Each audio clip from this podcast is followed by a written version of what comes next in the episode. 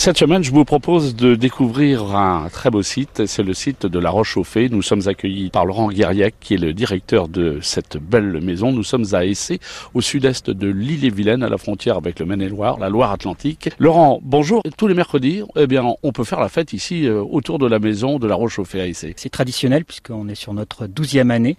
Euh, on accueille euh, des artistes euh, pour les mercredis de la Rochauffée pour animer ce beau site qui est le mégalithe de la Rochauffée.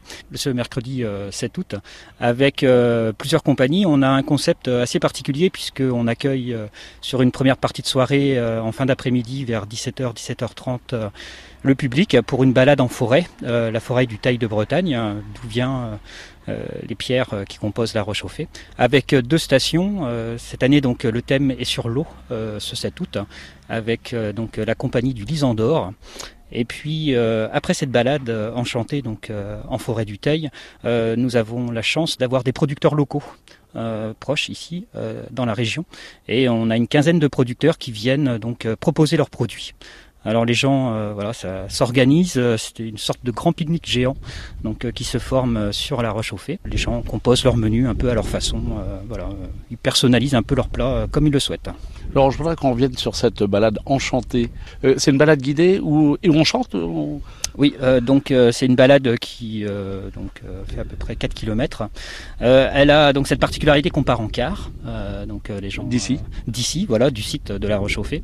Et ensuite donc on, longe la forêt. On a deux stations fixes. Ça n'est pas une déambulation, c'est sur donc deux endroits qu'on a choisis donc où deux artistes vont donc produire un spectacle d'une dizaine de minutes et le public participe, les randonneurs, les marcheurs euh, peuvent participer à, ce spectacle?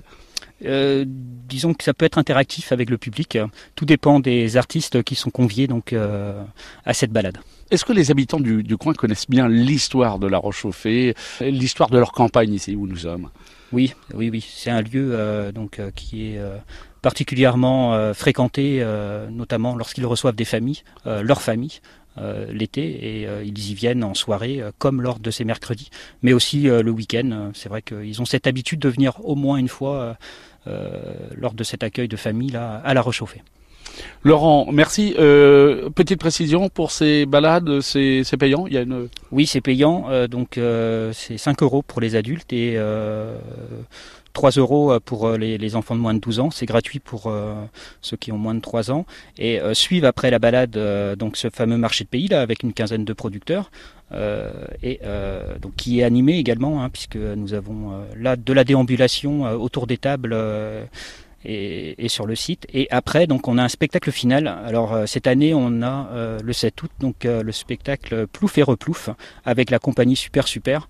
Donc c'est un spectacle semi-nocturne. Il débute à 21h, 21h30 pour se terminer à 22h30. Merci Laurent Guériac de nous avoir représenté toutes les animations autour de la maison de la Roche au fait ici à Essay en Ille-et-Vilaine.